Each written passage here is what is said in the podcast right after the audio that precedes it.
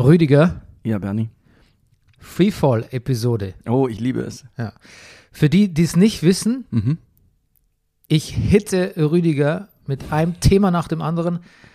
He never knows what's coming Ja. und er muss einfach reagieren. Ja, das ist meine Lieblingsrolle. Bist du bereit? Ich bin bereit. Bist du bereit geboren? Ich bin. Ich I was born ready.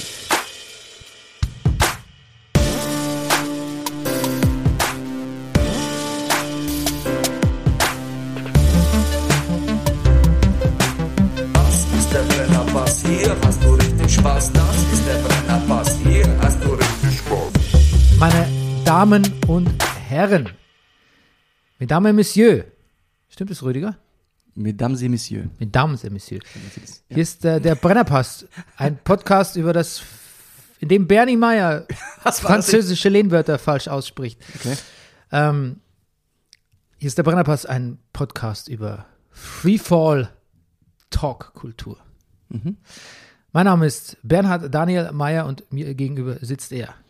Er ist der Manifest Actor, der begabteste November Rain Imitator Mhm.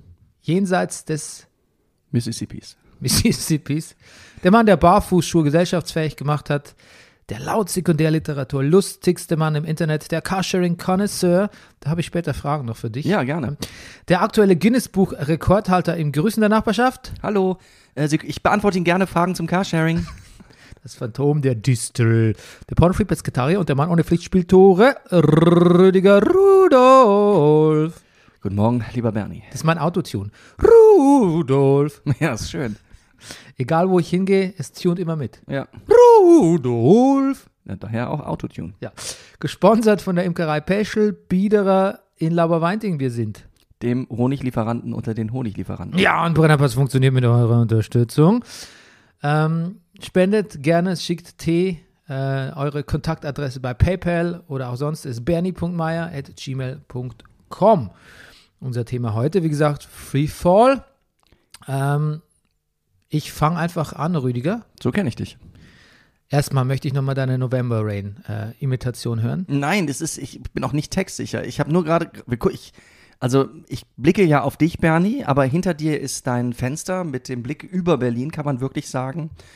Und da schlagen, da peitschen wirklich gerade die Regentropfen gegen, äh, gegen das Glas. Dein Kirbymus Prime, dein von dir präparierter Kürbis, guckt quasi ähm, äh, durchs Fenster, sieht sehr hübsch aus. Ich würde eigentlich wirklich gerne ein Foto, vielleicht mal wieder auf Facebook posten. Ja, Ja, also das, das Bild, das ist so schön eigentlich, vielleicht müssen wir doch mal einen Insta-Account an uns anlegen. Ich weiß, das, das macht dir Angst, aber ich, du kannst es ja gerne managen. ich pflege. ja, Ich pflege. pflegen. Ja. Kurieren. Als Neurodermitiker kur ist- kuratieren, meine ich. Ist kuratieren, ist Ja. pflegen ja eins meiner, ja, aber ich werde es nicht pflegen, ich werde es kuratieren. Ja. So, Okay. eat this, Insta. Ja, wir, machen, Ähm, wir machen gleich mal ein Foto mit uns beiden und nehmen Kirby-Muss in unsere Mitte. ja. Auf jeden Fall habe ich dann das gesehen, habe gesagt, warte mal, In the cold November rain. aber dann, die- wie geht denn dieser Choral am Ende? Don't you think that you need somebody? Nee. Nee, Don't you need, need some time on your own? Mm. Maybe I need some time on my own. So Ja, das stimmt. Oder? Mm, I need some- Ja, Okay. Und dann, äh, ähm, ich, muss mir, ich muss mitschreiben, damit ich das später in die Topic-List hier, äh, also November Rain, erstes Thema. bist du sicher, ja. Ja. Na gut. Zweites Thema, hatten wir nicht November Rain schon mal hier im Brennerpass? Irgendwie habe ich doch mal vor nicht allzu langer Zeit das Video von November Rain gesehen und ich bin mir relativ sicher, dass wir darüber geredet haben. Das, wir könnten das, man, weiß ich jetzt nicht, aber wir könnten mal ein Special über unsere liebsten Musikvideos machen. wir könnten mal ein Special über unsere liebsten Brennerpass-Folgen machen. Wir brauchen einen Archivar, Bernie. Oh ja. Ich bin mir sicher, dass ich mich schon oft hier wiederholt habe. Ja. Ganz oft. Max Nowka? Als Archivar. Ja, der lebt doch jetzt in Wannsee. Der hat doch Zeit für sowas. Okay. Ähm, zweites Thema, Rüdiger. Äh, ich habe es angekündigt neulich mal im Intro, äh, dass du was über Flutburgen sagst. ja. Ja. Habe ich gar nicht gemacht. Nein, ich habe es vergessen, dich nochmal dran Ach so. zu erinnern. Okay. Du liebst die Flutburg. Ich liebe Flutburgen. Flutburgen, das Bauen von Flutburgen ist Bernie Meyer das schönste Spiel der Welt. Es ist, es ist wirklich das, es ist das schönste Spiel der Welt. Man kann es, und es ist wie eine Orchidee. Es ist so, der, der, der Moment, wo sich das Zeitfenster öffnet, wie eine schöne Orchidee, ist, ist kurz. Und es, man kann es nur zu einem bestimmten Zeitpunkt, der auch jeden Tag wechselt, an einer bestimmten Stelle, an einem bestimmten Ort, zum Beispiel einer Nordseeinsel, spielen. Man baut, um es zu erklären, man baut eine Sandburg äh, in dem Bereich, den das Meer freigibt während des Niedrigwassers. Und dann fängt man möglichst mit einem Abstand zur Wasserkante hin an zu bauen, der ähm, die ersten Wellen des Herankommen, der herankommenden Flut auf deinen ersten Deich, auf deine Sandburg so nach einer guten halben Stunde treffen lässt. Okay, okay, wait a minute, Player. Ja. Du weißt also schon, dass die Flut kommt, ne? Natürlich weiß, dass die Flut kommt. Du planst es mit ein. Natürlich, das ist Du das, stehst da nicht sieben Stunden da und denkst, wann kommt sie denn endlich? Nein, Ja. das ist, das kannst du, das weißt du natürlich. Du siehst es natürlich auch. Du siehst ja, wo das Meer ist. Du siehst dem Strand ja auch an, äh, wo, bis wo das Wasser war, bis wohin das Wasser bei der letzten Flut gekommen ist. Das siehst du ja so in etwa. Und du informierst dich natürlich vorher, wann das Hochwasser ist. Und es verschiebt sich natürlich. Die Gezeiten verschieben sich ja jeden Tag um eine Stunde. So, und wenn du erstmal drin bist, wenn du mit deinen Kindern zum Beispiel an, an einem Tag um 11 Uhr vormittags eine schöne Flutburg gebaut hast, weißt du, äh, am nächsten Tag ist um 12 dann. Und dann wechselt es aber nach hinten und irgendwann ist es zu spät abends. Aber dann kommt ja aus der Nacht sozusagen das nächste Hochwasser an. Und dann fängst du wieder früh morgens an. Ja, und dann. Und Also du dieses, musst auch immer ein bisschen den Timetable im, im Plan im Kopf haben. ein Ne? bisschen, ein bisschen. Und das ist dann auch mitunter Leuten, aber die sind dann, weißt du, Leute, die das nicht kennen und kein Verständnis dafür haben, die sind dann so, ja, du fährst an den Strand und baust eine Strandburg, was ist denn da so ein Ding? Warum hast du so einen Stress plötzlich? Der Punkt ist der, wenn das halt überschritten ist, wenn das Wasser nicht mehr steigt, dann ist dieses Spiel nicht mehr möglich. Du musst halt dann Stunden wieder warten, bis es geht. Weil es macht halt wirklich nur Spaß, wenn das Wasser kommt und deine Burg angreift. Und diesen natürlich auch sinnlosen Kampf, völlig sinnlosen Kampf, wie letztendlich auch jeder Kampf, Bernie, das siehst du dann auch beim stundenlangen Bauen ein. Das ist das, das ist das Schöne daran. Das ist das, dieses, dieses, das, diese Katharsis, die du jedes Mal hast, wenn du dann stehst mit deinen Kindern vorzugsweise oder mit anderen Menschen, die dieses Spiel verstehen. Bernie, wer, wer das zusammen gespielt hat, der und sieht, wie diese st- stundenlang teilweise geschippte, diese Erdbewegung, die du da vorgenommen hast, in den Fluten versinken, als wäre es nichts. Und es ist nichts. Es ist nichts, was du da gerade geleistet hast, nichts. Das ist quasi auch eine Übung im Loslassen, ne? Es ist ein, absolut.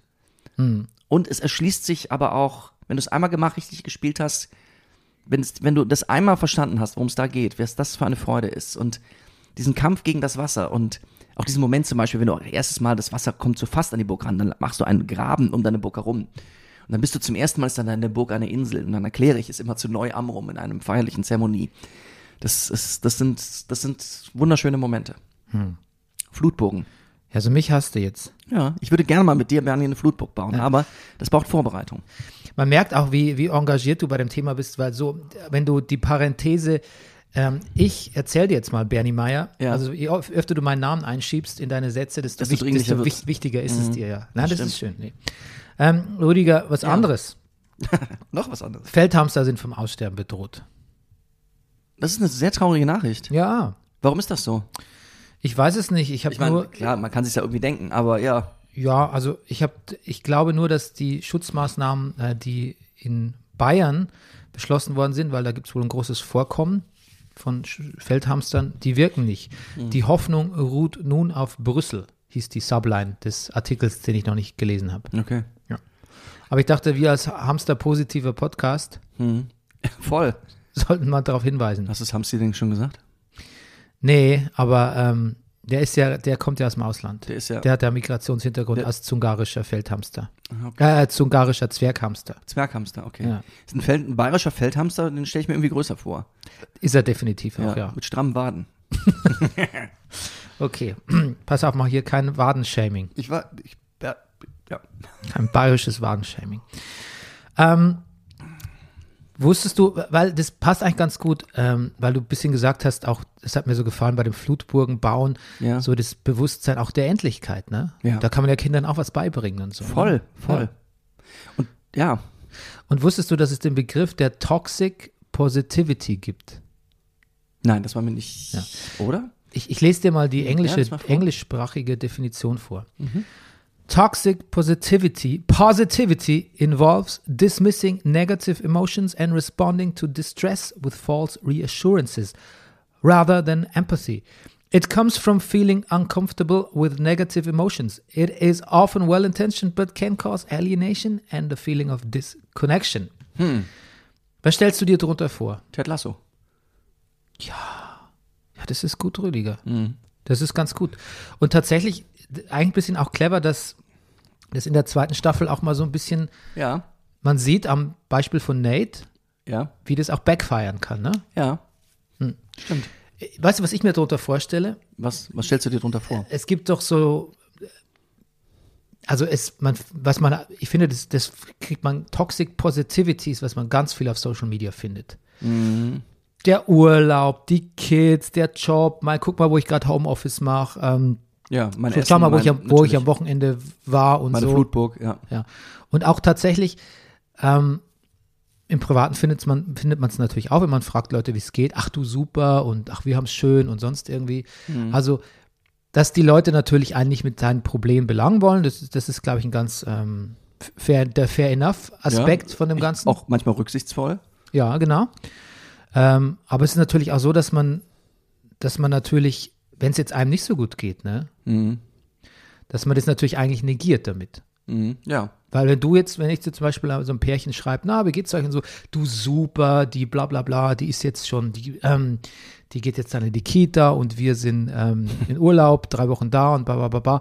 Eigentlich weiß ich ja sowieso, wie im Hintergrund. Ich meine, ich kenne Ehen, ich weiß, wie das mit Kindern nicht ganz leicht ist, ich weiß, wie es im Berufsleben ist. Also es ist ja eigentlich, es liegt ja völlig auf der Hand, dass das Leben Klar. ein konstantes Auf und Ab ist und ähm, es geht gar nicht anders. Mhm.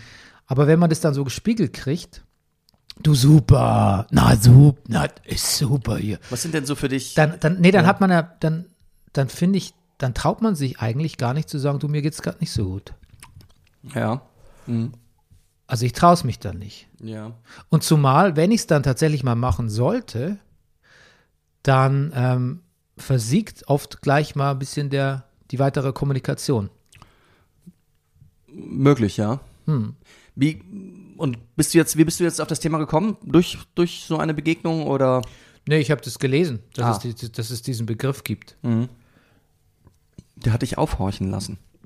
Ja, es ist natürlich schon so, dass ähm, immer weiter jetzt ähm, oder im, das Thema Depressionen, ähm, Bewusstsein auch ähm, für, für Mental Health Issues, auch es gibt wahnsinnig viele Texte über Therapie und über ähm, ja, so problembewusste Texte in Zeitungen auch. Also das, auf der einen Seite ändert sich das natürlich schon Mhm. und zum Positiven. Du musst dich auch nicht mehr schämen, wenn du sagst, ich bin in einer Therapie gerade oder so. Mhm. Äh, auf der anderen Seite steigt es aber auch, dieses mit diesem, dieses, diese enorm, durch diese enorme Selbstdarstellung auf Social Media wirklich auch nochmal raus. Früher hat man gesagt, sich raushängen lassen, ne? wie gut es einem geht. Dieses I feel blessed, ne? Mhm. Ähm, da fehlt irgendwie die Mitte, finde ich. aber gut, das fehlt ja bei Ja. vielen, bei vielen Dingen die Mitte, ne? Auf jeden Fall. Ich habe äh, noch, soll ich weitermachen? Ich, gerne, gerne. Ja. Ich, ja. Der most cringeworthy Text im, im, im, On im Online-Medien, den ich äh, gelesen habe diese Tage, kommt von Arno Frank zum Thema Armin Laschet bei Maischberger. Hast du es zufällig gesehen? Nee. Ich habe es auch nicht gesehen. Aber ich lese mal vor, okay? Armin Laschet Mhm. ist noch immer Armin Laschet. Die lausbübisch gemeinte Zunge zwischen dem Schraubstock der lächelnden Lippen, wenn er dir nichts verraten will. Noch da. Das Zurechtruckeln des Jacketts und das Einschalten der staatsmännischen Stirnfalte, wenn es ernst wird. Noch da. Der Kopf zwischen den Schultern. Noch da. Neu ist eine gewisse Schwermut, rheinisch abgefedert, aber spürbar. Vor allem im Ton. Also der Hintergrund ist der, dass Armin Laschet wohl auch bei der Sandra Maischberger so ein bisschen Revue passieren lassen hat, was die letzten Monate so los war und auch gesagt hat, ähm, der Magus, der Markus Söder, er hätte ihn öfter mal angerufen und gefragt, Markus, was ist denn, was ist denn los, wo ist dein Problem? Sag es doch nicht, lass es doch.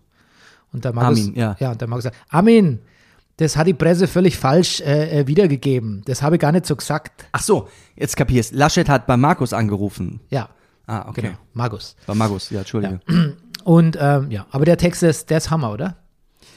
Ja, Das ist so, der ganze Text ist so eine sentimentale Abhandlung von, von ich meine, es soll eine TV-Kritik sein, mehr als ein politischer Text, verstehe ich schon, aber es ist so sentimental, das ist wirklich so der, ach, der Armin, der, was der, was der gelitten hat jetzt die letzten Monate und jetzt, jetzt ist, jetzt steht er vor dem Nichts, jetzt steht er vor einem rauchenden Trümmerhaufen. ja. Und dann muss ich sagen, bitte, I, I beg to differ. Also der, ich, der Mann hat wahrscheinlich weder Finanzprobleme noch äh, wird er jetzt aus der Partei geworfen oder sonst irgendwie. Klar, das macht was mit seinem Ego, das ist vielleicht nichts Gutes, was da passiert ist. Die Fehler, die er selbst gemacht hat, damit muss man auch irgendwie klarkommen.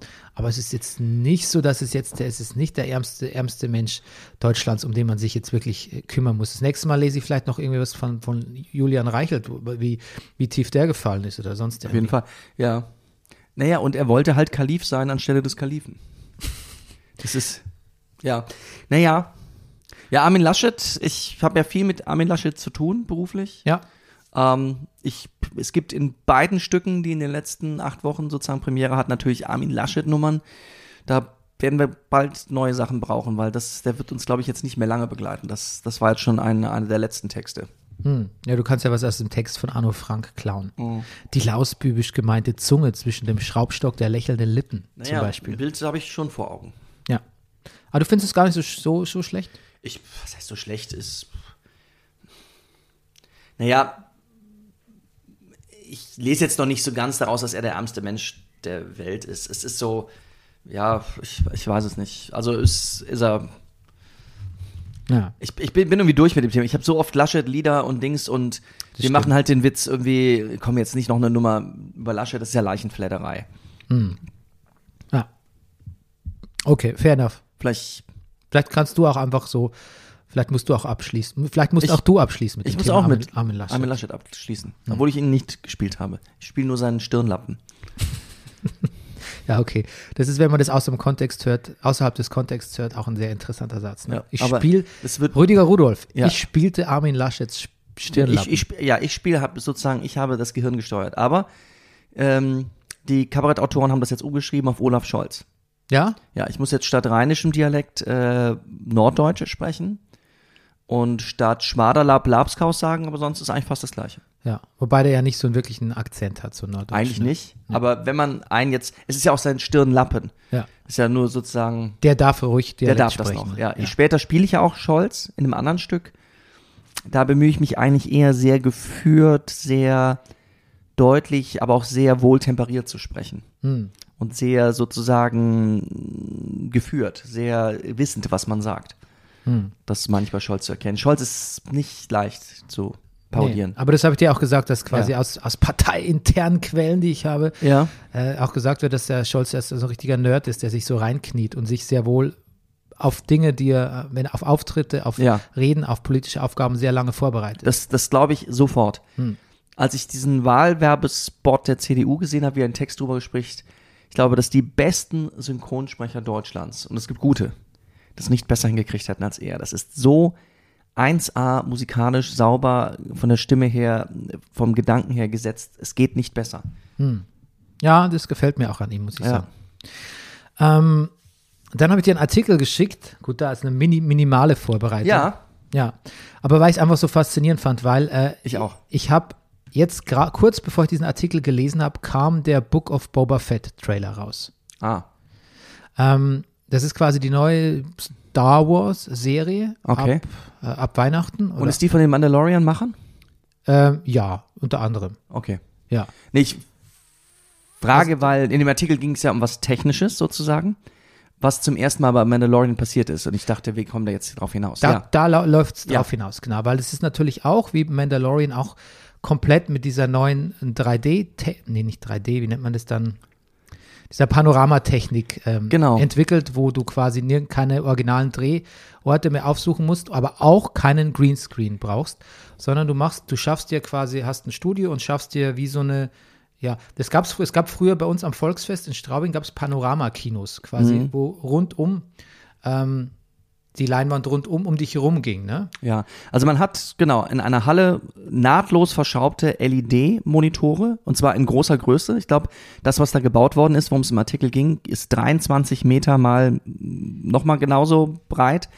Ähm, wo man ja genau ein, ein Panorama nicht projiziert, sondern auf diese LEDs sozusagen ähm, ja, äh, also ja, dann doch projiziert. Also nee, Ja. es wird nicht von außen projiziert, sondern es wird dargestellt. Das will ich damit sagen. Ja. Und das gibt es jetzt auch in Babelsberg. Das, Genau. das, ist die, das ist der Aufhänger des Artikels. Da drehen die, die äh, Leute, die ähm, Dark gemacht haben. Ja. Ähm, den, eine Serie namens 1899. Auch so eine Rei- über eine Reise nach, äh, ins gelobte Land, nach Amerika, von Europa aus mit so Mystery. Ein Auswanderschiff. Ein Auswanderer-Drama mit Mhm. Mystery-Elementen, so habe ich es verstanden zumindest. Und ähm, genau. Und das Interessante ist, dass es diese Technik jetzt hier gibt, dass Netflix und äh, die Studios in Babel, Babelsberg gemeinsam da investiert haben, um das dann später auch zu vermieten. Und vielleicht kannst du mal erklären, was das wirklich Revo- Revolutionäre auch dran ist. Naja, im Grunde hast du es schon gesagt. Also es ist so, es ist das Ende des Greenscreens. Es ist, man, also um das Beispiel des Auswandererschiffes zu nehmen, man hat für manche Szenen zum Beispiel, man hat, es gibt den Speisesaal dieses Schiffes, der gigantisch ist. Der soll wahnsinnig groß und lang sein. Der, die Halle, die Wände, die Decke wird projiziert auf diese Bildschirme, äh, die übrigens von der Crew liebevoll The, Vo The Volume genannt werden.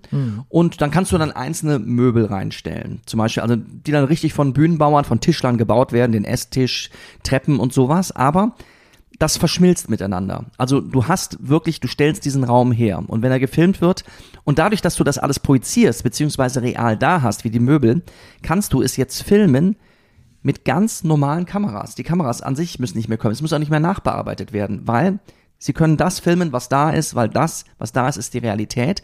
Und jetzt kommt mein Beruf sozusagen ins Spiel. Die Schauspieler sagen, es ist etwas komplett anderes, weil in den letzten Jahren, ich habe es auch einmal gemacht, ähm, wenn du irgendwas gespielt hast in einem Greenscreen, du musstest dir einfach mal alles vorstellen. Ich musste mir zum Beispiel vorstellen, dass ich mich auf einem U-Boot befinde.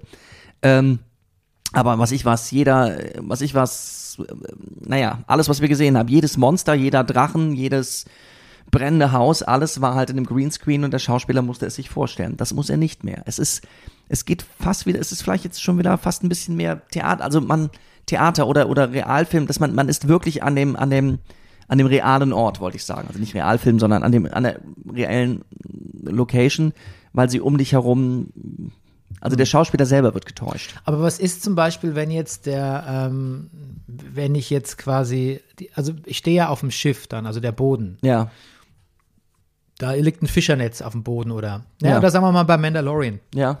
Das ist irgendwie in einem- in einem Wüstenszenario oder der Bo- Boba Fett und ähm, stolpert über einen Felsen oder so. Aber der Felsen, der muss dann aber schon, der muss, Mhm. Der ist das schon da. Das ist Der- ein Prop. Der, Der ist da. Der Der ist kann, da. da kann ja auch ein richtiger Felsen sein. Das ist das, was ich meinte mit diesem Schiff, jetzt mit diesem Speisesaal. Der Tisch ist wirklich da. Ja. So. Die Dinge sind da, nur das drumherum, der Abendhimmel. Der, wenn du es wirklich filmen würdest, in der Wüste, vielleicht eine halbe Stunde da ist, wenn es hochkommt. Hm. Dieser, dieser ständige Kampf um die Zeit, um das Licht. Kampf ums Licht, ja. Ja, der Kampf ums Licht, den, den ich vom Drehorten gut kenne. So, komm, Leute, wir müssen uns beeilen, wir müssen noch einen drehen. Maske noch einmal ran. Ja. Oh nein, oh nein, oh, der Scheitel ist falsch. Dings sind diese Leute, das Licht geht weg, das Licht geht weg. Ja. Oh nein, Flugzeug, wir müssen drehen, Leute, wir müssen drehen, das Licht ist weg. Oh. Hm. So. ja. Du hast auf einem, Ist fast wie mit einer Flutburg, Bernie.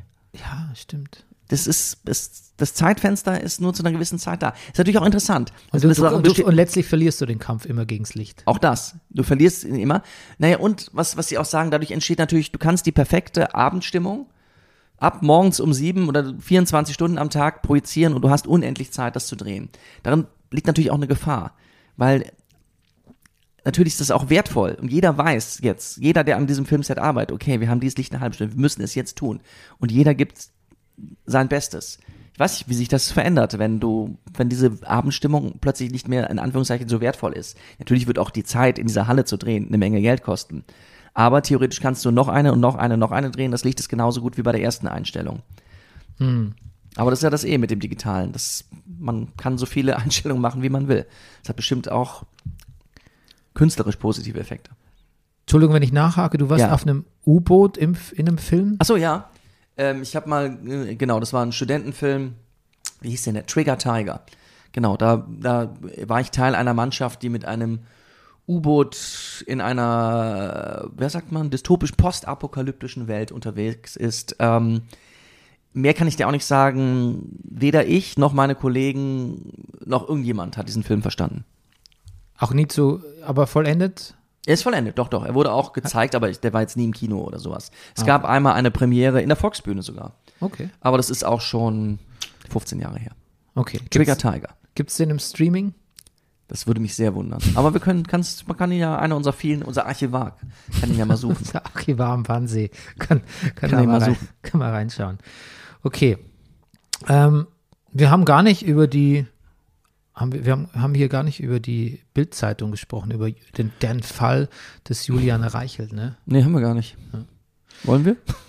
Wir haben uns ja mal vorgenommen, nicht hämisch zu sein, ne? Ja. Das war ein harter Test für mich. Mhm. Ich weißt du was, ich war es aber dann trotzdem nicht. Was, was tust du? Was? Ich war es trotzdem nicht. Ich Okay. war trotzdem nicht hämisch. Weißt du, was ich gemacht habe? Ich habe gedacht, ich mache jetzt mal was, was vielleicht dem eher angemessen ist. Ich Nämlich. sage jetzt nicht, ah, das kann ich mir schon vorstellen, wie es da war. Und das war typisch und der Reichel, ja, das sieht man dem schon an so. Mhm. Sondern ich habe mich gefragt, in welchen Arbeitsklimatas äh, habe ich denn gearbeitet, wo es auch so ein bisschen chauvinistisch bis sexistisch zuging, weißt du, so nach dem Motto, was stellen wir hier für neue heiße Praktikantinnen ein und so. Und was habe ich, wie habe ich das gefördert oder wenn man mal, oder, oder wo, wo habe ich es zumindest nicht unterbunden und so. Mhm. Hm. Und mir f- f- fallen da, auch, fallen da auch Sachen auf von Firmen, in denen ich gearbeitet habe, wo man ähm, vielleicht auch mal irgendwie ja, was sagen hätte sollen und nicht nach dieser Ah, Boys will be Boys Mentalität agieren oder das zumindest anderen durchgehen lassen. Mhm. Was ich eigentlich wirklich, ähm, wirklich sehr bedenklich fand an dieser ganzen Reichelt-Affäre, ist dann die, die Interviews, die Döpfner, Mhm. also diese, diesen, diesen, diese Message an, an, den, an seine, seine Mini-Townhall-Speech per, per Selfie, Video-Selfie, hast du die gesehen? Nein. Wo er zu der Belegschaft spricht und so ein bisschen Klarheit schaffen will, was da so los ist. Das fand ich wirklich bedenklich. Und dann auch gab es ja diverse Artikel über ihn, wie er als quasi, ist ja, glaube ich, der Vorstand der deutschen Verleger oder so, oder irgend sowas, der deutschen Zeitungsverleger, ähm, wie er als wirklich, wie sagt man, Führungs-, also erstmal Führungsperson, aber durchaus auch ein ähm, angesehenes äh, Mitglied von Deutschlands, ja, was sagt man, intellektueller Inte Elite, ähm, auch so, so, so gedanklich so verquer unterwegs ist wie, ähm, naja, mit Verschwörungstheorien, Ach auch so hart an der, ja, hart an der Verschwörungstheoretiker-Grenze. Auch da hieß es ja dann auch, das war eins in dieser Town Hall Mini-Speech, war auch eins der ersten Sachen, die er gesagt hat, ja, wer weiß, wer da im Hintergrund die Fäden zieht. Mhm. Da ist der Fokus gleich auf die, bö auf die bösere, böse Außenwelt gelenkt worden. Also wie, was der für ein, der hat ein relativ abgefucktes Gedankengut, würde ich sagen, für jemand in seiner Stellung. Und ähm, da kann man natürlich lange über die, die chauvinistische äh, Kultur bei Bild und sonst irgendwie sich ähm, da versuchen abzugrenzen. Aber das ändert nichts, dass diesem ganzen Riesenkonzern jemand vorsteht, ähm, der tatsächlich glaubt, ähm, der Staat ähm, hätte Gemeinsamkeiten mit dem DDR-Obrigkeitsstaat, was er ja in einem äh, Textaustausch mit seinem Freund Stimmt, ja, Benjamin, ich Benjamin mich, von ja. Stuckrad äh, Barre geäußert hat. Mhm. Und da hat er übrigens auch in dieser Mini-Town Hall Speech gesagt, das wäre absolutes Infam, das zu zitieren, das wäre ein privater Kontext und da könnte man ja auch mal scherzen und was ich, und das wäre aus dem Kontext gerissen. Be that as it may. Aber Rüdiger, ich glaube, man wird in äh, äh, SMS und WhatsApp-Verläufen von halbwegs klar denkenden Menschen, zum Beispiel auch bei uns, man wird da sowas nicht finden. Also Satire hin oder her. Wahrscheinlich nicht. Ich, ja, ich, ja, hm, hm. Hm. Ja, Ja. Thought, Thoughts? ja. Ich, ja, eben hatte ich einen Gedanken. Warte, jetzt ist er gerade weg. Ich trinke einen Schluck Tee. Dann kommt er oft wieder. Mhm. Ah ja, genau, du hast gesagt, äh, dieses, äh, genau, Riesenunternehmen. Bild ist, ist, ist denn die Reichweite von Bild noch so groß? Oder meinst nee, aber ich meine überhaupt? mein Springer überhaupt. Springer überhaupt, okay. Ach, dass bei, dass bei Bild nichts zu retten ist, das ist mir, das ist mir, das will nicht sagen, das ist mir egal, aber davon, Davon gehen wir aus. da, dass es eine schlimme Kult, Unternehmenskultur, ein schlimmes Blatt ist und sonst irgendwas. Aber, aber Springer macht ja, macht ja mehr Sachen. Also ich Ja, ja. habe ja indirekt auch mit, mit Springer zu tun. Ähm, oder zu tun gehabt, auch schon öfter mal in meinem Arbeitsleben und ähm, kann mich da auch nicht völlig von jeder Geschäftsbeziehung zu Springer völlig lo lossagen in meiner Gesamtbiografie. Und das macht mir natürlich eher Sorgen, weil da, da hängt ja ganz viel auch dran. Ne? Mhm. Sie bilden abgefuckter Scheiß ist das, ja, who's asking? Ja. Ja, das hat mich eher, betrübt hat mich das. Mhm. Ja. Weißt du, was mich auch betrübt hat? Vielleicht hast du es schon mal gehört. Ich bin ein bisschen spät dran. Ich glaube, der kam schon im, im Februar raus. Ähm, der heißt äh, 190220, ein Jahr nach Hanau. Ein Podcast. Ähm, hast du den gehört zufällig? Nein. Ich weiß gar nicht, warum ich jetzt erst, der wurde mir auch jetzt erst ich habe es irgendwie mitbekommen, aber dann doch wieder vergessen. Ähm, und dann habe ich mir den jetzt erstmal angehört und habe festgestellt, dass ich eigentlich relativ wenig Details über Hanau weiß. Mhm. Ich weiß, da gibt es diesen Tobias R. Ich glaube, da gibt es da gibt's auf jeden Fall äh, neun, neun Morde. Natürlich habe ich auch wie viele andere mir die Namen nicht gemerkt. Aber ich wusste zum Beispiel auch nicht, dass es wie viele verschiedene Tatorte das gibt oder wie der Tathergang war oder was es da für Probleme mit den Ermittlungen gab oder dass zum Beispiel Und den Einsatz der Polizei überhaupt. Und Ja, wer, genau. wer da alles von der Polizei am Einsatzort war. ja und zum Beispiel, dass da die 110 nicht erreichbar war Mhm. Von einem Mann, der tatsächlich ähm, sich da dem Täter entgegengestellt hat und den verfolgt hat auch mit dem Auto und den blockiert hat. Mhm. der auf seiner Verfolgungsaktion quasi die 110 gerufen hat und die war unterbesetzt, da ging niemand dran. Mhm. Alles Sachen, die ich da gelernt habe. Also ähm, ganz toller Podcast von ähm, Okay. Jam Jaff und Alena Jabarin sind die Hosts und ähm, Der heißt so äh, 20, 0920? Nee, wie? neu- 190220, ein Jahr nach 19. Hanau Ah ja, heißt okay. er. Und ähm, Shader Kurt hat auch Redaktion gemacht, Viola Funk. Ähm, das ist ein Spotify Original. Und es ist wirklich toll. Also Mhm. es ist es ist sehr dezent. Mir gefallen, mir gefallen die, ich bin erst, habe erst die ersten beiden Folgen, mir gefallen die Gespräche Ah, mit, okay. den, mit, den, mit den Vätern eigentlich sehr gut. Mhm. Und ähm, es ist natürlich wahnsinnig schrecklich.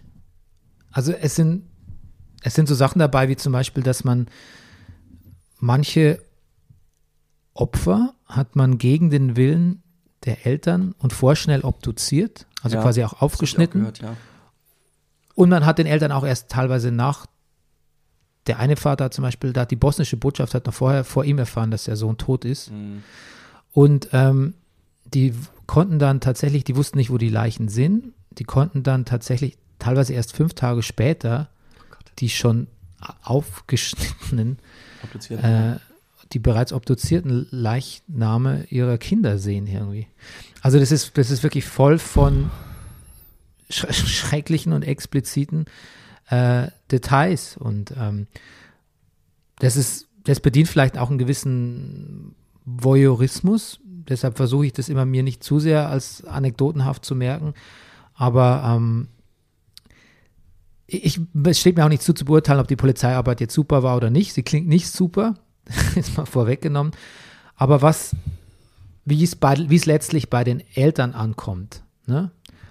Und tatsächlich auch eine, ja, Leute, die halt alle mit Migrationshintergrund sind, wie die tatsächlich dann ihre Stellung in der Gesellschaft und ihren Schutz durch den Staat auch neu bewerten nach dem Ganzen. Das ist, das finde ich wirklich Schreckliche Mhm. an dem Podcast. Ja, wie gesagt, ich bin late to the party, wobei Party kann man natürlich da nicht sagen, aber ähm, kann ich nur empfehlen. Finde ich ähm, sehr, sehr dezent auch gemacht, sehr. Weißt du, und ich mache ja auch selber Podcasts. Ich produziere auch Podcasts und natürlich achtet man immer so auf die Spannungskurve und das wird ja auch immer gesagt und guck doch, dass da Spannung drin ist und der rote Faden und so. Ich finde es ganz gut, dass bei diesen ersten beiden Folgen, das natürlich der Struktur und Aufbau sind super, aber es ist eben nicht, es treibt nicht irgendeine Spannung an oder so, sondern es bleibt da echt sehr, sehr schön auf dem Boden und vor allem bei den Leuten. Eben keine bewusste Spannungskurve. Das fand ich auch sehr sympathisch eigentlich. Okay. Ja. Okay, gut. Wie, wie geht da jetzt der Übergang zu, zu Ja. LOL? Äh, oh Gott. Okay, vielleicht mache ich noch was anderes dazwischen. Und zwar, Rüdiger, ein, ein, ein Tipp noch von dir, weil mich sehr interessieren würde, wie du das findest. Ja. Ähm, und zwar gibt es auf Netflix seit gestern einen neuen Western. Uh. Ja, mit Jonathan Majors, Idris Elba, Sadie Beats, Regina, Regina King, Oh. äh, Black All-Stars, würde ich sagen. Ja. Ähm, The Harder They Fall. Von einem jungen Regisseur, den ich nicht kannte. Ähm, und der ist quasi ein bisschen zu lang, ist er. Ich glaube, zwei Stunden, 15, 17 Minuten oder so. Ach, das ist doch heute Ein, ein Western wie ein wie im Buche steht. Nee, man, man wirft ihm vorher so ein bisschen wie ein Musikvideo inszeniert. Sehr viele moderne Musik. Mhm. Ähm, das finde ich aber ein ganz interessanter Ansatz. Ich, die Story ist, relativ, ist ziemlich dünn. Du hast ihn schon gesehen? Ja, ich habe es schon Ja. gesehen. Ich habe aber allerdings viele Western schon gesehen mit dünner Story. Und Ja. irgendwie die Schauspieler bringen es schon ganz gut. Es macht schon sehr viel Spaß, den zuzuschauen. Ich, ich glaube, es gibt einen Take, wo man sagen könnte, der Film ist nicht so gut. Mhm. Aber ich habe ihn auf einen Sch- Rutsch durchgeguckt. Ähm, unter der Woche abends bin ich oft sehr müde, also schlafe ich dann auch gern mal ein, passagenweise. Aber ich war so, yeah, okay, yes, let's do this. Äh, könnte dir gefallen, glaube Ja, ich. du. Ja. Du wirst meine Meinung nächste Woche dazu hören. Viele gute Musik auch. Naja. Auch viele so, so, so, so Reggae, so ein bisschen Dancehall-artige Züge auch. Ah. Passt, passt gut zu einem Western, muss ich Ich mag sagen. überhaupt keinen Reggae.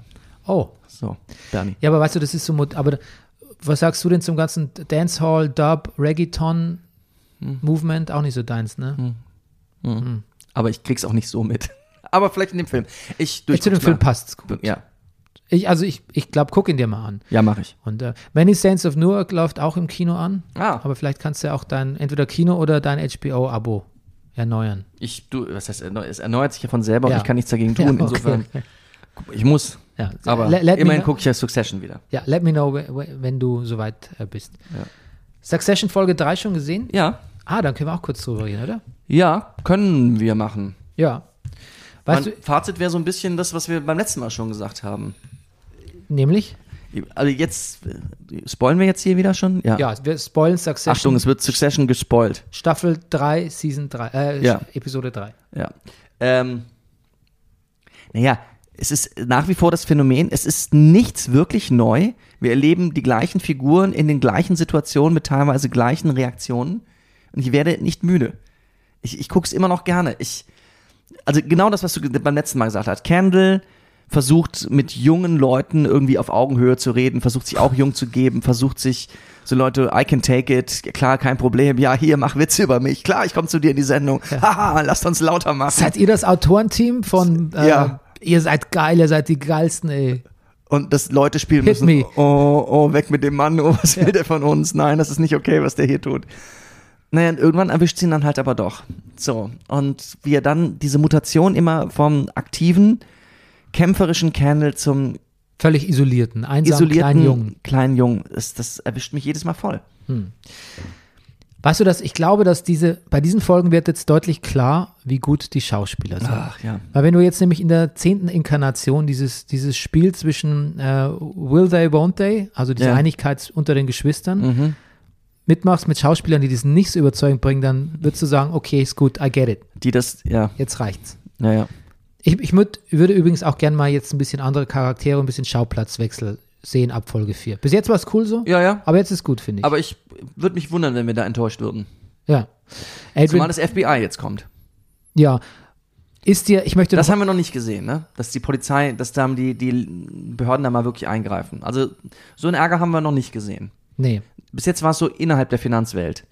Ich glaube, das hat sich Logan auch ein bisschen selbst zuzuschreiben, weil er ja auch mit der, ähm, der Pressesprecherin oder, oder, oder linken, rechten Hand vom Präsidenten Mhm. auch so ein, in so ein blödes Geschacher gegangen ist. Mhm. Ne? Und sich da, finde ich, nicht besonders klug angestellt hat. Das war ja. Ich liebe war, ja Logan, wenn er in diesen Beast-Mode geht. Wenn er auch so mit allen Geschwistern, also auch mit denen, mit denen er manchmal nett ist, mit Roman und Schiff und sowas. Wo Roman nur so ganz fragt, um vorsichtig, das ist glaube ich in der ersten, zweiten Folge, soll ich mich, soll ich mit dir fahren? You wanna suck my cock? Hast du eigentlich auch das Gefühl, dass Roman bei aller Gehässigkeit vielleicht noch der, vielleicht der sensibelste und im Kern der vielleicht noch am ehesten zu rettende ist von den Schiffs? Ich, Äh, von den Schiffs, von, den, ja. von den Roys? Ich weiß es nicht. Ich, es, es, es ist halt auch so. Ich habe gestern noch mal gesehen, weil bei mir zu Hause wird gerade noch mal die erste Staffel geguckt, weil die, die Frau Tochter es sieht und meine Frau guckt mit und ich habe mich gestern noch mal dazu gesetzt zum Staffelfinale erster Teil. Ja, das mit dem Auto. Und das ist habe ich selten gemacht. Diese Folge habe ich jetzt schon dreimal gesehen und die finde ich wirklich unfassbar gut. Und da ist mir aufgefallen, in dem Zusammenhang, was du gerade fragst, Roman hält eine kurze Rede bei der Hochzeit von, von Schiff und Tom Wamsgans. Tom Wamsgans. Ja. Der zum Niederknien ist auch in dieser Folge. Und er sagt, ähm, und ich, ich kann seine Rede komplett wiederholen. Er sagt, ähm, es ist ein tolles Paar, die beiden. Ich habe nicht das Gefühl, eine Schwester zu verlieren. Ich habe auch nicht das Gefühl, einen Bruder zu gewinnen. Das lachen, lachen auch schon alle an Easy. Ehrlich gesagt, ich fühle gar nichts. Weil ich bin krank. Ich kann nichts fühlen. Vielen Dank. Das war seine Rede. Bernie, also es, es, also es wird kein Hehl draus gemacht. Das ist schon auch ganz schön. Er ist nicht so offensichtlich verrückt wie Connor, der übrigens ein bisschen mehr beieinander wirkt in dieser Staffel, in der dritten bis jetzt, bis jetzt. Ähm, aber er ist, er, ist, er ist auch schon, er ist ganz schön damaged. Er ist ganz schön, er trägt ganz schön was mit sich rum. Ich weiß es nicht. Ich, bei Roman halt erstes Mal, wie verletzt er darauf reagiert hat, als Schiff ihn in der Folge davor Ja. be beleidigt hat. Ja, richtig. Ja, ja. Wie er auch jetzt aber sichtbar in der Körperhaltung auch so bucklig gekrümmt und an den, sich an den Heizkörper verdrückt hat, als es darum ging, dieses Pamphlet, diesen offenen Brief gegen, ist gegen Kendall zu unterschreiben. Ja, ja. Er hat sich richtig geekelt. Er hat eigentlich für Ja, ja. sich für Ja. Schiffsbrief wirklich geekelt. Ja, das spielt er einfach, ne? Ich finde das irre, was ist. Das war mir, es- er ist ein sehr körperlicher Schauspieler. Und er hat natürlich auch ein bisschen, bisschen ergreifend, was dann natürlich, das ist ja auch das Gemeine an Succession, alles furchtbare Arschlöcher, aber sie finden es dann doch, sie finden doch Mittel und Wege, dass du sie ergreifend findest. Es hast du immer wieder Momente, wo du ihn lieb, wo du sie liebst. Und zum Beispiel da, wo er einfach ihm werden so von diesem, von diesem Pressetypen, von diesem PR-Typen Sachen suggeriert oder von diesem Journalisten, die man reinschreiben könnte über seine Kindheitserinnerungen mit Logan und er so, na, mm -mm, no, not, nee. gonna, not gonna do that one. Ja, ja. D- Äh, Na, mm. am Ende erfindet er eine, einen Angelausflug, der eigentlich mit Connor war. Ich wollte gerade sagen, der war mit Connor, ja. Und die Belohnung von seinem Vater ist, dass er sich tatsächlich so zum Nappel macht, Mhm. ist, dass er sagt, äh, I, I didn't believe you for a faggot oder so, sagt dann. Ja, ja, ja, Ja. genau. Ui, ui, ui, ui, ui, ui. Puh. Und wie er da spielt, Roman auch, ist, also ich, also ich weiß, will nicht sagen, dass er derjenige ist, der so das Breaking Good, Du glaubst sehr an Roman, das war schon immer so. Und den Staffeln auch davor. ja, Du glaubst, ja, ja, du glaubst auch immer noch, dass er irgendwann den Laden richtig übernimmt. Ich sehe, ich spüre das bei dir, Bernd. ja, ich weiß nicht. Ich meine, auf, auf Candle zu setzen ist halt einfach wie auf Flutburgen zu setzen. Ne? Wahrscheinlich. Candle, Candle ist quasi die Flutburg, die wandelnde Flutburg. aber die kompetenteste ist dann wahrscheinlich dann doch die Schiff. Nee, Schiff ist überhaupt nicht Was? kompetent. Ah, gut. Schiff ist völlig inkompetent. Die Gut. ist wahnsinnig unsicher. Die ist völlig isoliert. Die, die muss sich ja sogar wieder ihrer Liebe zu Tom Wamsgans versichern die ganze Zeit. Die ist, die ist ganz alleine und heillos überfordert. Die hatte ja auch diese. Aber hast du nicht das Gefühl, im Business Talk und wenn sie die Firma so ist, ich, für mich klingt es ja immer am- zeugsten. Wobei er selbst Kendall-Momente hat, wo man denkt, Ja, aber hey, der- könnte das funktionieren? Aber der Firnis der Zivilisation ist sehr dünn bei Schiff. Du hast Ja. ja bei dieser Town Hall Speech, als die, Die, die ist natürlich toll. als die Nirvana einspielen, Ja. da verliert sie ja sofort jegliche Kontrolle. Tja. Und das ist übrigens auch typisch für eigentlich alle drei Roy-Kinder, ähm, alle vier Roy-Kinder, wie schnell sie die Kontrolle und wie schnell sie ins Mhm. Kindliche verfallen, nach dem Motto, boah, du blöde Sau, Ja, ja, genau. ich hasse dich, Genau. sobald es nicht läuft. Ne? Genau. Throwing Tantrums. Ja. Tja, Ja. damit sind sie halt durchgekommen. Ich erwarte mir trotzdem jetzt eine Progression. Ich weiß Ja. ja nicht, ob die Bedingung, Corona-Bedingungen doof waren beim Film. Ja. ein bisschen mehr Schauplätze. Weißt du, da war so viel, in Staffel 2 war so Mhm. Ja. viel, hier mal auf dem Boot, hier mal auf der Konferenz. Ja, ja. Ja, man sieht die natürlich auch immer gerne so, so selbstverständlich in Hubschrauber steigen und so, ne? Das ist schon so ab, ab Apocalypse Now mäßig äh, Ja, ja. Hubschrauberflotte, ne? Mhm. Hat der Logan. So, Sieht man ja mal in einer Folge. Ah, ja. Okay, jetzt zu unserem letzten Thema für heute, Ah. nämlich LOL. LOL. LOL, genau. Wie findest du das Format an sich? Ich find's gut. Findest du es gut? Sage ich jetzt mal so ganz, ich find's überraschend gut. Ich weiß nicht, ich habe das damals angefangen zu gucken und war sofort amüsiert und war überrascht, wie schnell das funktioniert. Und äh, manchmal nervt mich das auch kurzzeitig, wenn die so darüber reden, als, als würden sie das Schlimmste der Welt gerade aber erleben, dieses nicht lachen dürfen und wie, wie furchtbar, wie furchtbar das ist und dieses oh, oh. Aber eigentlich gucke ich dann doch wieder gerne weiter, weil auch alle sich bemühen. Ich mag, irgendwie mag ich die alle ganz gerne. Ich finde, ich finde es eine gute Auswahl, gerade in der ersten Staffel.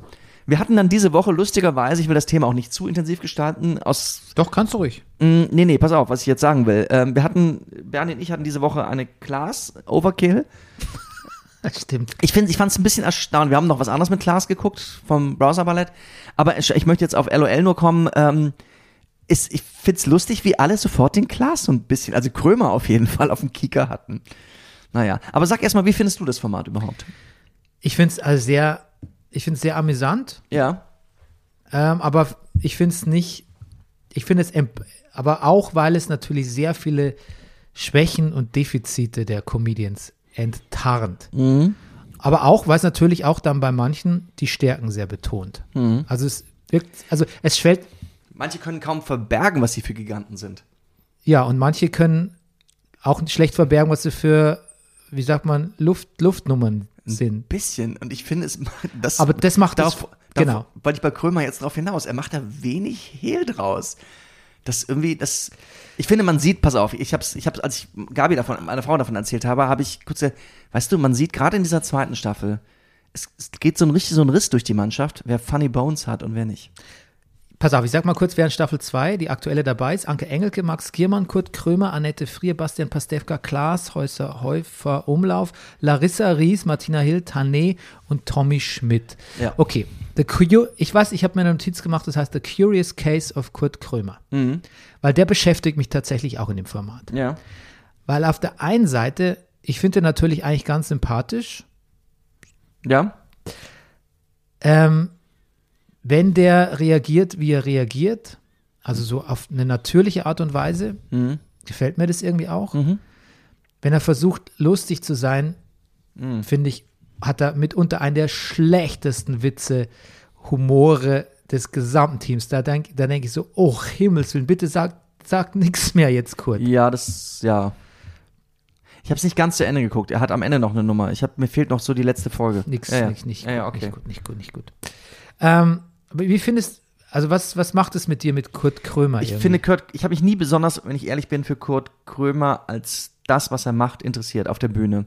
So, ich, ich finde ihn, glaube ich, ein bisschen, ich weiß es nicht. Wenn ich ihn nur als Bühnen, finde ich ihn ein bisschen einen kalten Fisch. So, er, er, er ist, ach, was blöde Kritik jetzt, aber ich, aber dann zwischendurch sagt er immer wieder Sachen und über was er so lacht. Und wenn er positiv ist über Leute, dann mag ich ihn wiederum sehr. Dann sagt Ja. er auch richtige Dinge. Also eigentlich sage ich das gleiche gerade, wie es du sagst. Ja, wenn er so ich. natürlich Ja. ist. Wenn er in diese Kunstfigur geht, ist er ein bisschen cringeworthy, finde ich. Mhm. Und er ist aber viel in dieser, er bleibt aber viel in dieser Kurt Krömer Kunstfigur, wobei man sich dann fragen kann, wie viel ist Kunstfigur, wie viel ist echt, Ja. wie viel ist auf elf gedreht, wie viel äh, ist so. Und da, aber sich diese Frage ständig zu st- stellen zu müssen. Und ich glaube, dass man sagen kann, wir mögen den echten Kurt Krömer, wenn es den so gibt, wahrscheinlich lieber als den, den Naja. Kunstfigur Krömer. Aber ständig beurteilen zu müssen, wer ist er jetzt gerade, Mhm. ist natürlich ist stressig für mich. Das stresst mich förmlich. Ja. Zuschauen. Das macht, uah, das ist so richtig, das strengt mich an. Ja. Aber es ist auch faszinierend. Also was mir gefallen hat, ist, das, worauf ich eben schon angefangen habe, ist, dass er, er geht so ein bisschen wie ein Terrier an den, an den, an den Klaas ran. Irgendwie, so, das, und er sagt ja dann, oh, es ist passiert. Klaas hat zum ersten Mal einen Gag gemacht. Ich glaube, und da höre ich ganz eindeutig die Kritik des Berufskomikers an dem, der auch in diesem Business drin ist und Late Night macht, aber sich irgendwie die Hände nicht schmutzig Und, sie, macht. ja, und sich alles krampfhaft anlernt, weil das ist nämlich so ein, Ja. so ein talentierter Moderator, wie er sein mag, der Klaas, das ist jemand, der sich jemand einfach so diese ganzen Comedy krampfhaft anlernt. Oder sie von Tommy Schmidt schreiben lässt. und dieses Verkrampfte, das siehst du übrigens dann auch sehr in diesem Browserballett, in diesem Auftritt da. Also Klaas macht mich physisch nervös, weil ich merke, wie viel, das ist natürlich auch was Positives, wenn man es mal so von der Arbeitseinstellung her sieht, aber wie viel Effort da Mhm. in allem, was er macht, drin ist, wie viel Bemühen, auch gut und cool rüberzukommen. Das macht mich, der macht mich nervös. Auch wenn ich Klaas und Joko sehe, denke ich immer, denke ich immer, selbst wenn Joko irgendwie den größeren Quatsch macht und, und, und wenig Substanzielles beiträgt zu Mhm. manchen Formaten, denke ich mir so, gut, das hat der Joko, der, der, der, Mhm. macht sich nicht den größten Kopf, der spielt es relativ und moderiert es relativ entspannt. Bei Klaas merke ich immer so, uah, diese immense Vorbereitung, diesen immensen Willen und Ehrgeiz, der dahinter steckt. Tja. Und ähm, das schaue ich mir nicht gern mit an, das muss ich sagen. Und das, das finde ich auch faszinierend, dass der Krömer das, das kann er da nicht verbergen, finde Nee, ich, ja, in ja. diesem Dings. Das haut er da raus. Ja. Und er scheint auch, der, scheint auch überhaupt ein bisschen ein Fremdkörper zu sein, der Klaas, in den Ja, naja. generell. Er fühlt sich auch nicht wohl, habe ich das Gefühl. Ja. Ja, naja, ist jetzt über. Naja. Kannst- Grundsätzlich muss ich sagen, gucke ich das alles mit der Haltung Neid. Na klar. Ich, ich kann es nicht anders sagen. Ich denke schon, verdammt, warum bin ich da eigentlich nicht? Hm. Ähm, ja, Denke ja sogar ich. Ja. Also für dich. ja, eben. Ja. Ja. Ähm, aber es ist halt auch, ja, ich, mir fehlt vielleicht ein bisschen mehr auch, ich denke, was die Arbeitseinstellung von klar, ich habe vielleicht in meinem Leben, ich habe ich, ich fange gleich an zu weinen. Ich, ähm, ich bin halt nicht, ich habe halt, ich habe halt nicht diese ganzen Sendungen und diese Programme gemacht und ich, Hm. ja, Wie, lass uns doch mal über ein paar andere Leute reden. ja, Tommy Schmidt kannte ich überhaupt nicht. ja. Ähm, da, Du hörst nicht so gern Podcast, ne? nee, ich höre keine deutschsprachigen Podcasts in Ja. der Regel. Aber da wurde mir dann gesagt, der ist der von dem Gemischtes Hack, der Typ, Genau. ne? Was den mein Sohn auch hört, den Ja, ja, Podcast. eben. Aber habe ich ihm schon verboten mittlerweile. ähm, kanntest du den? Ja, ja, Aber der ist doch auch Nee, kein, nicht, wirklich kennen. Also aber ich der habe, ist doch auch kein Comedian, oder? ich habe, nein, das ist Comedy-Autor. ja. Genau. Aber Der der, der, der, den empfand ich jetzt nicht, nicht unsympathisch. Ja. Das nicht, keineswegs. Aber den empfand ich als kompletten Fremdkörper da drin. Da hatte er auch nie eine clevere Replik oder irgendeinen, oder irgendwie. Ist einfach kein Bühnenmensch, überhaupt nicht. nee, gar nicht. Also Nee, der, der genau. hat auch wirklich nichts zu Das meine ich auch mit Funny, also der gehört halt auch zum Thema nicht Funny Bones. Ja. Ich glaube, dass der gute Witze schreibt. Ja.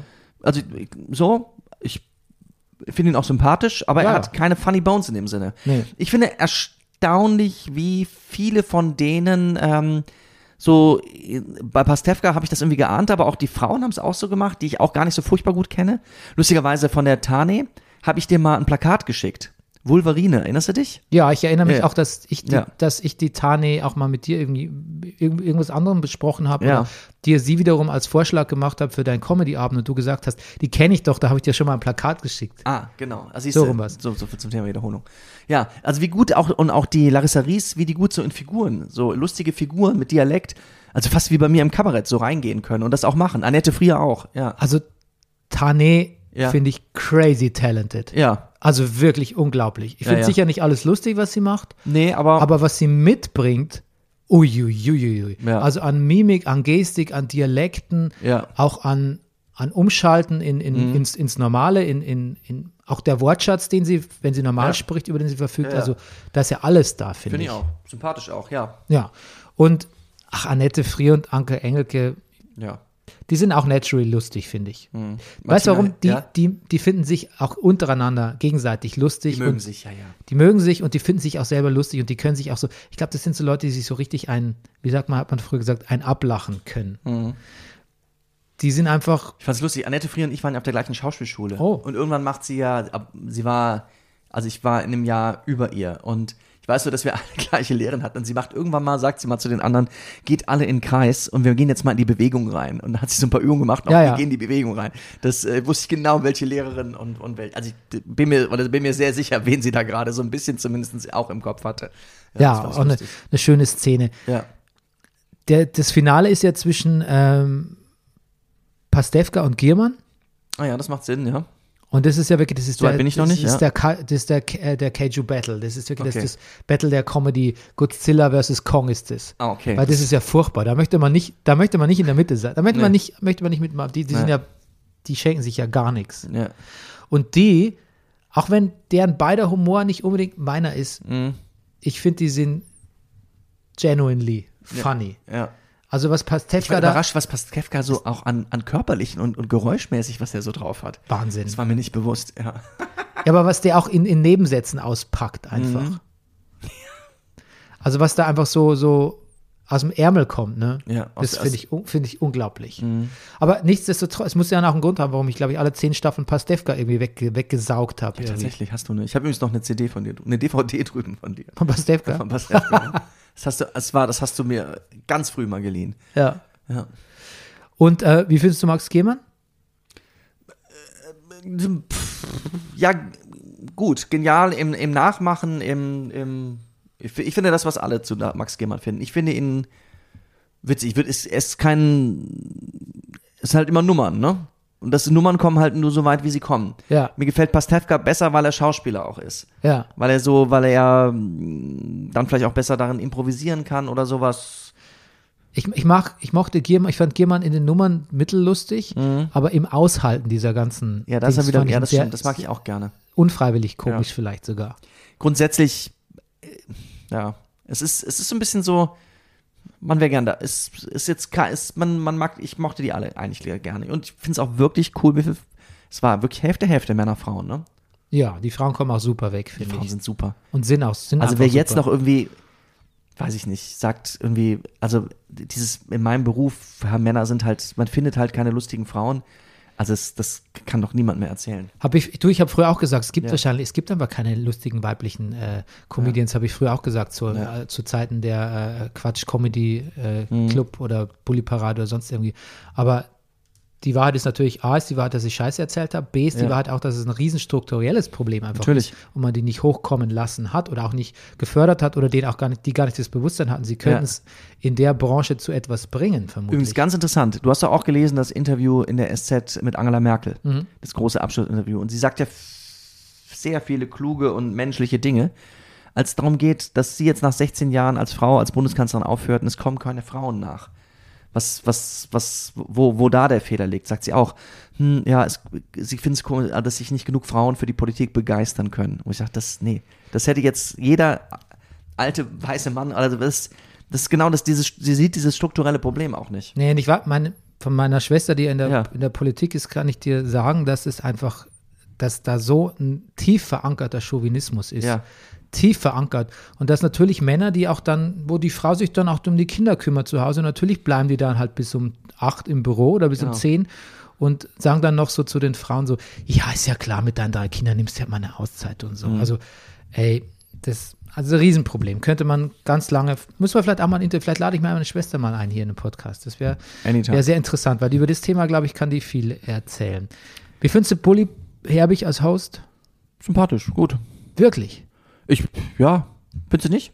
Völliger Turnoff. Ich, ja, find's okay. Ich finde ihn wahnsinnig schmierig. Ich finde ihn unglaublich schmierig, finde ihn ganz pseudowitzig. Diesen, wenn ich schon sehe, dass er wieder diesen, dieses Zeichen für einen Videobeweis macht oder so, Ja, ich, ich weiß nicht, irgendwie verzeihe ich ihm das alles. Ja, ich, ja, wenn es, gefällt mir schwer. ja, ich, Ich finde ihn ganz, lustigerweise, un, ganz unglaublich, wie er dann auch immer so abbricht, so künstlich, wenn die was Lustiges machen. Ich finde es, oh, ich finde es ganz, nee, den, dem kann ich ganz schwer zuschauen. Also wenn ich mir, ich glaube, dass er sich vielleicht in dieser Rolle selber, die, die er da einnimmt, vielleicht auch nicht so ganz wohl fühlt. Er sagt ja auch, ich fühle mich wie so ein Schuldirektor, der hier mal reinkommt. Ist vielleicht ein bisschen undankbar, ich weiß es nicht. Aber ich finde es okay, ich finde es, ich finde ihn nicht authentisch. In der Show, wo eigentlich alle authentisch sind, weil Mhm. sie spätestens irgendwann nach drei Stunden dazu gezwungen werden. was ich mal Ähm. überlegt habe, ist, ja, sag mal, kann das sein, dass das alles ein, höchstens zwei Drehtage sind für dieses Format, was wirklich viele Leute gucken? LOL. Ja, naja, klar. das ist doch nur ein Drehtag, oder? Die sitzen noch Ich könnte mir vorstellen, noch ein zweiter vielleicht für die Interviews danach. Ach so, ja, ja. So, höchstens. Sag mal, wie hieß denn dieser, hast du das gesehen in dieser Staffel? Da kommt doch der Ma Max Mutzke mal rein und Ja. macht so einen Bayern mit einem völlig irren Akzent. Ja, und einem irren Text auch. Ja.